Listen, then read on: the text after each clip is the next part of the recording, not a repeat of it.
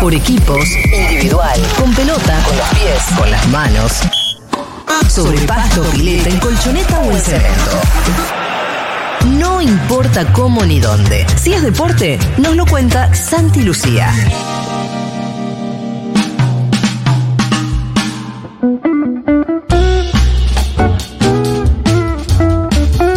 No, soy un pelotudo. Un pelotudo importante.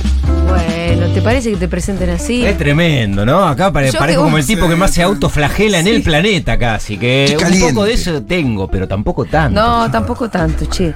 Sos un gran periodista. Nunca que no te hagan pensar Pero- otra cosa. No, no, por supuesto. Sos un gran periodista, No le dé Santi. lugar a la derecha que te desanima. Que te desanima. desanimes, Exactamente, Lucía. hay que combatir el desánimo. Tanto tiempo. Bueno, Qué eh, difícil. con el perdón de los bosteros de la mesa, Sí. yo voy a tener que decir acá en el temario que trae Santi Lucía, dice Sí, y sí, llegó el así. momento. River líder y dominante. Sí. Sí. Qué fuerte. Dominante. Pero eso es una estafa.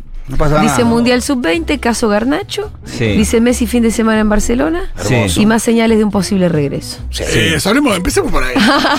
No, hablemos después de River, pero de Messi le importa todo el país. River lo de líder y dominante. A la gente de River. Empezamos por donde quieran. Dale. Ya me traje todo mi material analógico eh, Sí. separado prolijamente en distintas carpetas. Muy, muy Sí, prolijo. Amo, amo, tema amo tu material analógico. Tema 3, todo ¿Dónde quedaron analogía. tus Estoy cuadernos? cada vez eh, más analógico. No, lo que pasa Yo es que también, después hermano, lo- lo los cuadernos los, los terminaba mm, destruyendo y con y ahora con, Sí. con este tipo de, de uso es como más espontánea la destrucción. Sí, claro, No, entonces termina y se tira directamente. Misión imposible, se Sí. destruye en cinco minutos. Sí, que a veces lo lamento también, ¿no? Desde el punto de vista profesional digo, qué boludo, si eso lo tenía tan a mano y ahora no lo tengo más. Claro. Pero bueno, qué sé yo, funciona Claro. así. Está acá, está ahí está en la cabeza. Cada está uno va encontrando el método como puede. Vamos a empezar hablando de River, porque como quería empezar hablando de Messi, lo hacemos del equipo de Martín de Michelis.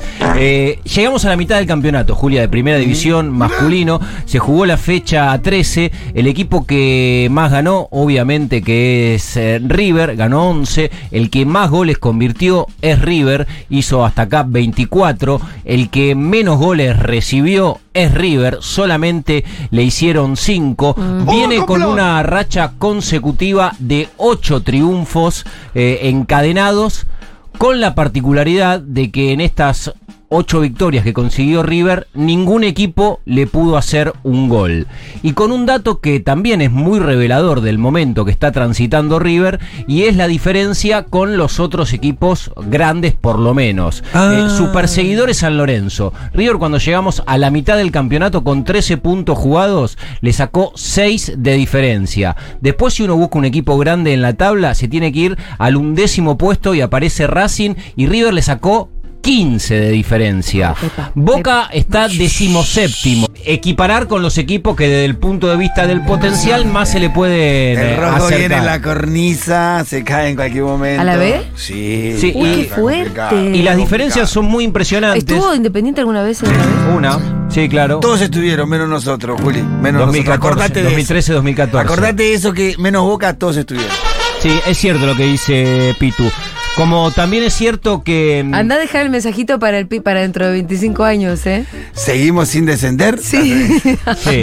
De las cosas que más me impresionan de- del incipiente ciclo de Martín de Michelis, tiene que ver justamente con el punto de partida. Porque el hincha de River casi que estaba acomodándose a la idea. eh, de- Viene el desierto, ¿no? No, claro, de, de un duelo. Por lo que había sido el ciclo de Marcelo Gallardo. La vara estaba extremadamente. ¿Marcelo quién? Dice la Claro, extremadamente alta, Alta, para alta, River porque era Sí, sí, sí, sí, sí. posiblemente el ciclo más exitoso de su historia. Y desde ahí tuvo que partir. Sí, es como si Martín hubieran de asumido también, yo notaba en la hinchada de River también, esto de bueno, ahora seguramente tengamos un tiempo donde habrá que reacomodarse, donde, nada, si, si tenemos que, que fumarnos, eh, nada, un tiempo sin conseguir alguna victoria. Le chequearon el técnico increíble. que iba a ser para la primera del Bayern Múnich, le venían formando hace tres años a De Micheli como técnico en el Bayern Múnich. Bueno, y eso es un punto también, Tiene ¿no? todas las herramientas. Es- no fueron a buscar No, un no, tipo que está.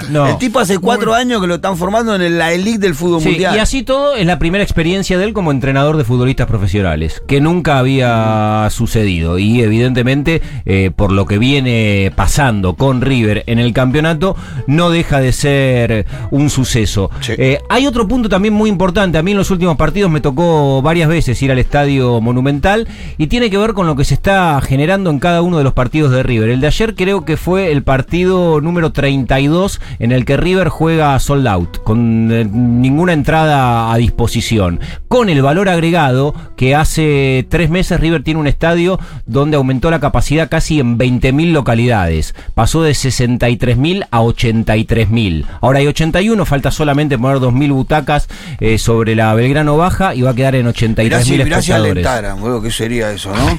Pero Ah, qué locura, ¿no? Hubiera sido. Mirá si No seas tan todo. termo. A mí, yo lo que siento es eh, que cuando el otro hace la cosa bien, te da ganas de que el tuyo también haga la cosa bien. Que Boca aumente la capacidad de su Sí, sí, estadio, sí. que, Vamos a hacer que la isla de Marcha, bien. Digo, eh, la verdad es que, Muchísimas gracias, Fito. que sí, que sucede eso, vamos a admitirlo. Y en el contexto eso es muy, muy impresionante. También Esto no es Twitter. es muy cierto que ya mencionamos a Marcelo Gallardo, que River en el semestre de- del año pasado perdió a dos futbolistas que tenían una incidencia y eran determinantes para que River siguiera competi- compitiendo a un alto nivel y que de hecho los dos se destacaron muchísimo en el Mundial. Eh, Julián Álvarez y Enzo Fernández. Y River los perdió en el semestre pasado. Y de eso también se tuvo que, de alguna manera, en términos futboleros y de funcionamiento, buscar de Micheli la vuelta para recomponerlo. Y cuando uno mira el mercado de pase, dice, bueno, River no es tan distinto al que tenía Marcelo Gallardo en el último semestre del año pasado. Y evidentemente, y esto te lo dice cualquier hincha mejor. de River, claro, de, el- de Michelis en relación a los dos semestres que uno puede comparar, el último de 2022 y el primero de 2023, por supuesto que lo mejoró y lo potenció al equipo. Sí, hay una duda que queda, pero el tiempo irá diciendo, es eh, esto de la mística copera que Gallardo tenía, evidentemente. Si no marcha, marcha bien en la Copa, a diferencia en el campeonato, le hacen muchos goles y no se ha cruzado con equipos muy Hay fuertes. que por eso hay que ver qué pasa. cinco goles en dos fechas. En dos partidos, dos de Sporting Cristal, tres de The Strongest en la altura. Hay que ver qué pasa ahora con el Fluminense. Claro. Y también es Porque cierto. Si te hace dos Fluminense, no es como que te haga No. Cristal 2. Y también es Después cierto, eh, para sumar a lo que dice el Pitu,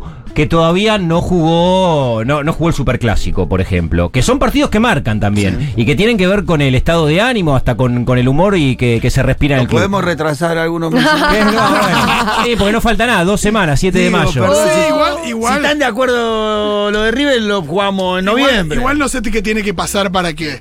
eh, Digo, un resultado en el superclásico empañe mucho lo que está haciendo el No, Micheli. no, no, porque Digo, la- la... gente le dice, hace siete partidos. Hay, hay un registro de. Ojo, todavía no está, Hay un registro todavía. estadístico hasta acá. Dirigió 17 partidos de Michelis a River. Ganó 14. A la mierda. Es el mejor comienzo en la historia para un entrenador en Ah, mirá River. qué bien. Superó el registro que tenía Carlos Peuchele, que era el entrenador de la máquina. Sí, porque el nuestro es el peor. Claro, el de Almirón fue el peor. El peor arranque de la historia Claro. es el- la- ¿Por Sí. qué? La Sí. No, yo estas cosas con mi hijo era hincha de River, lamento que yo me lo reimagino arriba de la michoneta al minuto uno, porque aparte era muy fan de, de Micheli jugador. Sí, Pero y, bueno, y lo que decía antes del mercado de pases, uno mira y River en el. Mientras estuvo abierto el mercado de pases, que fue muy extenso, no es que tampoco hizo una revolución sabiendo que iba a cambiar el entrenador, que por ahí tenía que potenciar mucho. un nueve. Volvió Nacho Fernández, eh, Bueno, volvió bueno, Matías pero Cranevite. bueno, no, Nacho es un jugadorazo. eh, Bueno, claro. No, está bien, está bien. Estoy, Con estoy ese solo ya Sí, justificó pero el, se fueron, mercado pero se fueron Julián, Fernández ¿eh? y Julián Álvarez. Pero sí, pero. Al Vino, Chelsea, vino. Nacho, eh, Rondón. Salomón Rondón.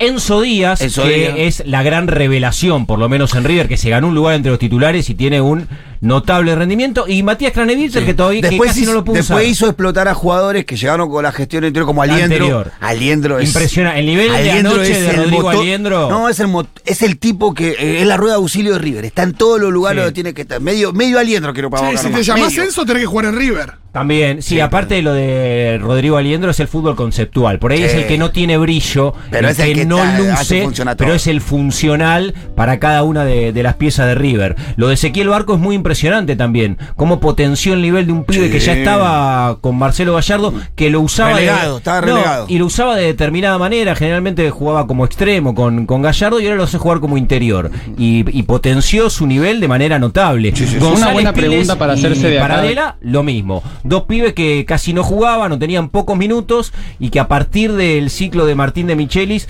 eh, se recontrapotenciaron y por ende eso contagió. En, la- en al las equipo. celebraciones de los goles se nota como una química muy fuerte entre el técnico y los jugadores. Sí, bueno, él fue Ahí- compañero de, de Enzo Pérez, ¿no? La selección. El otro día Enzo sí. en el partido de Copa Libertadores tuvo también ahí Sí, un- un gesto, sí, se le colgó encima a Martín de Michelis. Este, así que también indica, y, y en relación a lo que hacíamos antes, esta comparativa con el ciclo anterior, que hay veces que hay periodos que, que llegan a un punto final por algo y que hay cuestiones de desgaste que no están vinculadas a la capacidad, sino a que a eso, ¿no? A, a un desgaste A lógico de cantidad de años y cómo rápidamente cuando cambia una cara en la conducción se puede potenciar algo que evidentemente eh, lo tenía muy vivo en su plantel. Así que bueno, una mirada sobre lo que está sucediendo en el fútbol masculino que evidentemente eh, lo tiene a River como líder y dominante tal cual decía Eh, Julita ya no sé para qué seguimos jugando campeonato, ya está, ya salió campeón. No, bueno, todavía no, pero,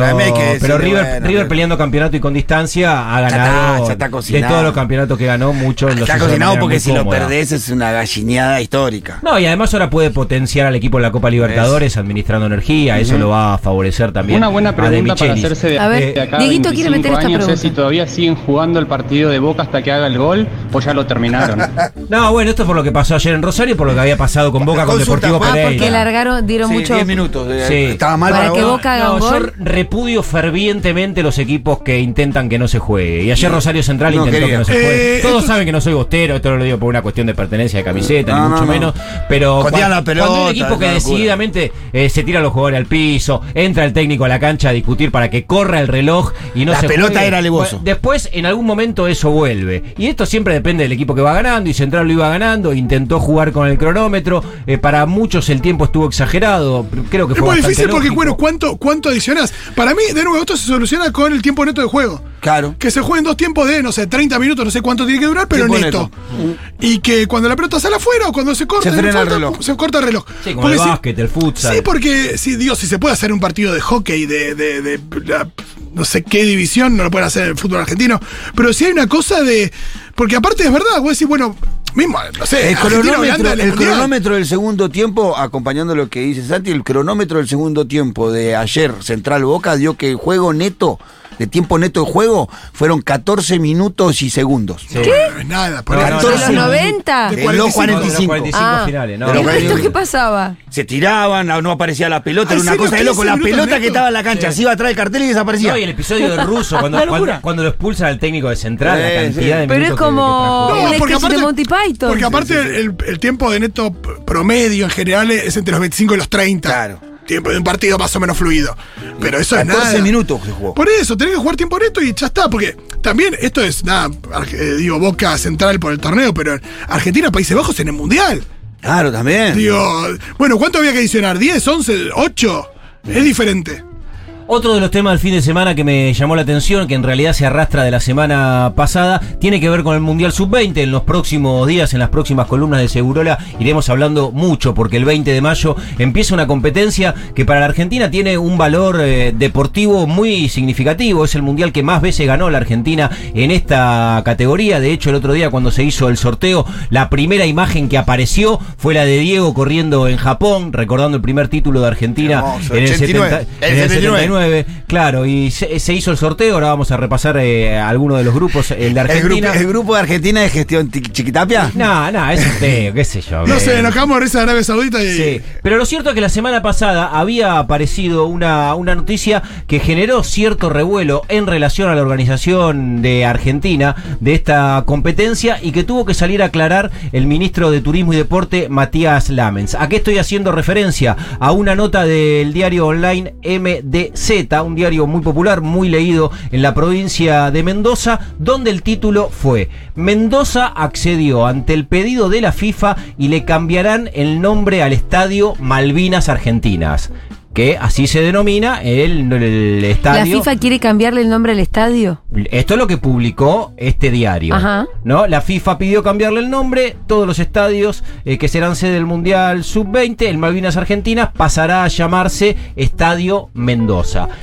En realidad no fue de esta manera. A las a las horas apareció la aclaración del ministro de Turismo y Deportes, eh, Matías Lamens, que dijo, participé de reuniones con los delegados de FIFA, con el presidente de AFA, y en ningún momento se mencionó la posibilidad de cambiarle el nombre al estadio Malvinas Argentinas de Mendoza, y si eso hubiese pasado, no lo hubiéramos aceptado bajo ningún concepto, de manera lógica. Un, eh, eh, lo que entienden desde la organización en Mendoza es que desde este medio de comunicación in- intentaron hacerle un, día, un daño no solo a, la organización y, y por ende y de costado también al gobierno nacional, ¿no? Como para, para meterle un ruido en algo donde no lo había, porque estas cuestiones se suelen ver como, como, como muy festivas y son celebradas, que en este caso Argentina tenga la posibilidad de ser eh, eh, organizador de una competencia tan importante y entienden en Mendoza desde la organización que lo utilizaron para esto. En realidad lo que había pasado es que la FIFA, eh, cuando da la nomenclatura de cada una de las sedes, las menciona por el nombre de las ciudades, tal cual vemos cualquier Copa del Mundo. Cuando se jugó el Mundial en Brasil, en el costado veía que decía Brasilia, no dice el nombre del estadio. Y así van a, a mencionar a cada una de las sedes. Santiago del Estero, Mendoza, Sí. eh, San Juan y La Plata. Pero el estadio de Mendoza es el Malvinas Argentina, el de San Juan es el Bicentenario, el de Santiago del Estero es el Madre de Ciudades y el de La Plata es el Diego Maradona. Los estadios en ningún momento estuvieron en discusión, pero se agarraron de esto para intentar hacer algún tipo de daño. Decíamos lo del sorteo, el Mundial eh, va a empezar el 20 de mayo. Argentina, que no estaba clasificada, que por ser país organizador tiene mm, la posibilidad de jugar el partido inaugural, de ser cabeza de serie y que además en el sorteo, la verdad que si vos ves todos los seleccionados que hay y querías armar un grupo donde no haya demasiada exigencia para la Argentina, casi que acomodabas lo que le tocó a la Sí, sí, Argentina.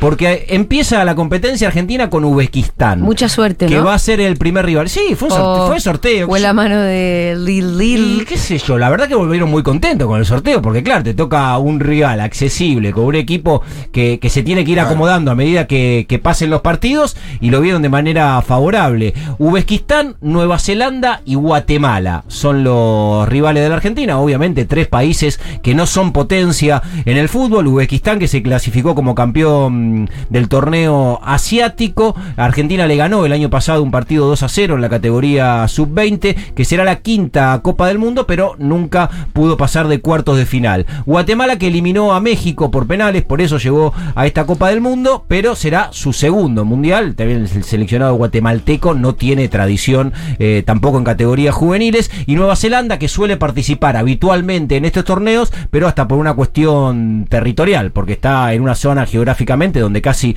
no tiene competencia, por eso participó en seis mundiales en categoría sub-20, pero nunca pudo ir más allá de los octavos de final. Obviamente que es un sorteo favorable para la Argentina. Y ahora, en lo que está Javier Mascherano, que llegó hace un rato nada más a España, tiene que ver con esta historia de la que veníamos hablando también, de intentar que los clubes, eh, los europeos fundamentalmente, que no tienen la obligación de ceder a los jugadores, eh, puedan venir para disputar el Mundial en nuestro país. Y hay un caso que es emblemático, porque creo que de todos los jugadores que convocó, más allá de que eh, en el plantel hay una jerarquía importante de los futbolistas que llamó preliminarmente Javier Mascherano, no hay ninguno como Alejandro Garnacho. El jugador de Argentina que corta tickets de per se es el, futbolista del Manchester. Después si el equipo se acomoda o cuando juega Argentina, seguramente va a jugar con, con canchas llenas, va a haber un acompañamiento popular. Pero el famoso es alto. él. Pero el jugador que quiere ver el pueblo futbolero Sí. acá, Sí, sí, también por la composición de él, es un pibe que no vivió nunca en la Argentina,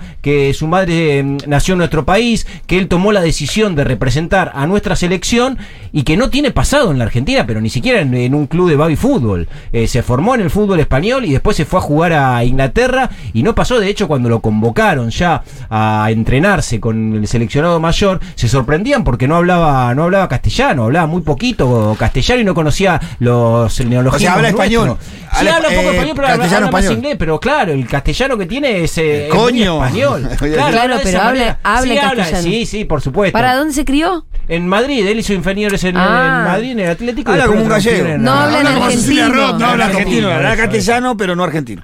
Y por eso los compañeros, obviamente, motivo de burla y demás. Pero bueno, es un pibe que, la verdad, venir a la Argentina, a representar a la selección, a jugar un mundial en el país, pareciera ser el condimento que le falta. ¿no? Y aparte por las condiciones que tiene, porque por supuesto sería para la Argentina un salto de calidad. ¿Cuál es el caso Garnacho? Ahora él está lesionado, está recuperándose de un esguince de ligamento en el tobillo derecho y este fin de semana, ayer, hubo un partido que varios Tremendo. futboleros los está- lo estábamos mirando con mucha atención fundamentalmente con el foco puesto en este chico que no lo jugó el partido. Pero ¿qué pasaba? Jugado semifinales de la FA Cup, el Manchester United ante el Brighton, el equipo en el que juega Alexis McAllister, que de hecho hizo mm, eh, pateó uno de los penales en la definición. El Manchester United venía de quedarse eliminado en la Europa League. ¿Qué pasa? Están viendo del cuerpo técnico de la dirigencia que el Manchester no evoluciona en las competencias para que le digan, che, dale, loco, ¿para qué lo querés tener a Garnacho si ya casi no te quedan competencias por delante? Perdió 5 a 2 con el Sevilla en la semana, eliminado de la Europa League. Ayer jugaba la semifinal y, la- y termina ganando el Manchester la semifinal Tremendo. por penales, creo que 7 a 6. 7 a 6 en los penales. Patearon un montón. de Después un penales. 0-0. Claro, patearon un montón de penales y el tema es que la final de esta competencia se juega el 3 de junio con el Mundial en pleno eh, desarrollo y estiman que Alejandro Garnacho ya esté en condiciones de poder ser usado por el entrenador Eric eh, Ten Hag, que ya dio a entender que él lo quiere usar al futbolista porque más allá de esta competencia le quedarían dos partidos por la Premier donde ya no tiene posibilidades el Manchester, pero el valor agregado de esa final es que el Man- eh, juega el Manchester United contra el City. Claro. Juegan una final y ante el clásico de toda la vida. Sí, eso es escupirle un poquito el asado al City, que es candidato en la, en la Premier ahí con el Arsenal y que todavía está en, eh, bueno, que está en semis de la Champions, con lo cual algo del asado le va a querer escupir. Absolutamente. Por eso viajó Mascherano a Europa, llegó hace un rato nada más a Madrid. Qué buen laburo, ¿no? Viajar a Europa a convencer clubes a convencer que, jugadores. que pasen jugadores. Hoy se va a reunir con Nico Paz, después va a Italia, va a tener una reunión con, con los Carboni, con los hijos del Kelly Carboni, los dos convocados a la selección. Y el último paso de Bache será ir a Inglaterra, eh, de acuerdo a, a lo que dicen, este, por lo menos lo que nosotros podemos conocer, que nos cuentan algunos dirigentes de AFA, la voluntad del pibe de Alejandro Garnacho está en venir a jugar el Mundial a, a la Argentina y de hecho la intención que tienen con Mascherano es sentarse en esa mesa con la dirigencia del Manchester y no solamente, por supuesto, la decisión del entrenador argentino de darle un lugar relevante en el equipo, sino que el pibe diga yo quiero ir. Y además me parece que no solamente la motivación debe venir tal vez por sus raíces y sus padres y demás, sino por la selección que acaba de ganar el Eh. ¿no? claro, es la selección de sí. Messi. A Messi le pasó lo mismo. A Messi le pasó en los Messi Juegos tuvo Olímpicos que de Beijing. Sí, Messi tuvo que ir eh, exactamente cinco días con cara de orto al entrenamiento para que el Sí. Pep Guardiola le agarrara y le dijera, vení, ¿qué querés ir al sub-20, no? Sí, bueno, vas a ir, pero con uno del Barcelona que te cuide y va a ver todo lo que haces, si no, no, No, vas. y- Y, lo Ah, dejó ir mira. porque estaba con una cara de culo Messi No, que no pero quería- Guardiola dice que el compromiso de Messi post eh, esa ida a jugar con la selección juvenil eh, cambió en or. No, siempre fue, Sí, tuvo sí, mucho sí. compromiso, pero que le hizo muy bien en términos anímicos y para después su propio club. Sí, porque salió campeón entonces. Sí, y voy a aprovechar que el Pitu lo nombra para el otro tema que, que tiene que ver con Lionel Messi, casi la, la agenda diaria del ámbito deportivo, lo pone siempre a Messi en un lugar y es muy impresionante cómo se van dando dis- distintas situaciones y son todos síntomas que parece inevitable. La vuelta a Barcelona. El regreso de la Messi saqué, a Barcelona. la saqué del tercer Claro. cajón a la casaca, la colgué. No, mentiroso porque te. Lo que pasó la semana pasada, antes de, de- de contar lo que fue el fin de semana de Messi, la semana pasada Luis Suárez, desde Brasil, hace un posteo donde pone una foto suya abrazándose con Lionel Messi, los dos con la camiseta del Barcelona y la inscripción Back. Y lo cita a Lionel Messi. Esa historia duró veintipico de minutos. Y después Suárez la levanta. Y después vuelve a poner otra story en su cuenta de Instagram y dice, era solo un recuerdo y una foto de ellos y una carita riéndose. Entonces vos decís, desde el... de- Porque desde el si no estuvieran en la negociación por cerrarla, no le dice que levante esa foto. No, claro, pero aparte Cuando le es dice, el "Che, círculo levantala". más Es muy, es muy succession. Che, poné la foto, sacá la foto. Hay una cosa, estoy negociando y tenemos que hacer esta. mm, sí, Presioná, no presioná, sacala. Bueno, después de eso, Messi eh, está todavía. De hecho, hoy hubo una imagen que estuvo. Todos estamos de acuerdo con que vuelva al Barcelona. ¿no? Absolutamente. Por favor, boludo, Absoluta- olvidate, El romanticismo en el fútbol y con la, con la camiseta siempre. Eh, también con Messi la Que de Barcelona. ahí que no nos mueve el pulso afectivo el Barcelona por una cuestión de, de identidad, pero por verlo a él en un lugar donde sabemos que, que fue Está feliz contento, ¿no? y que puede volver a hacerlo.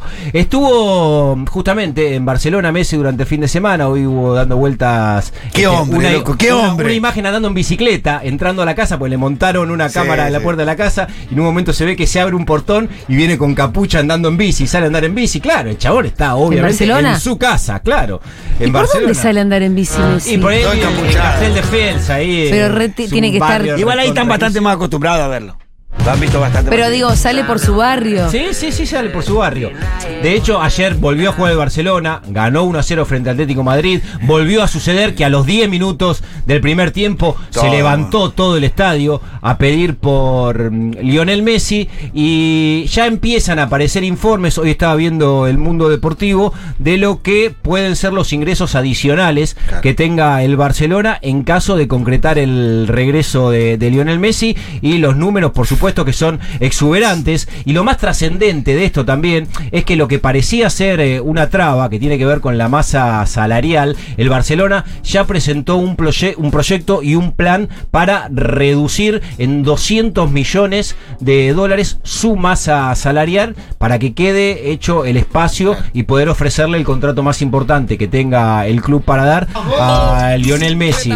Che, Eh, los compañeros chochos, ¿qué onda eso? no, bueno, estaría ahí con. Lewandowski, pero... No, digo, por ahí alguno se pero va. No digo respecto a No, que. que se van a ir, por supuesto que porque se van van, no porque le Con Lewandowski en el partido con Polonia, el otro día contaba, hay dos partes de la discusión. Hay una parte en donde Messi se le niega el saludo y después cuando se acercan, como, como que le dice, bueno, ya está, ya pasó y se saludaron, ¿eh? Sí, y No, esto- y hace poco Lewandowski dijo, eh, esto es la casa de Messi, Messi tiene que volver, si es donde es feliz.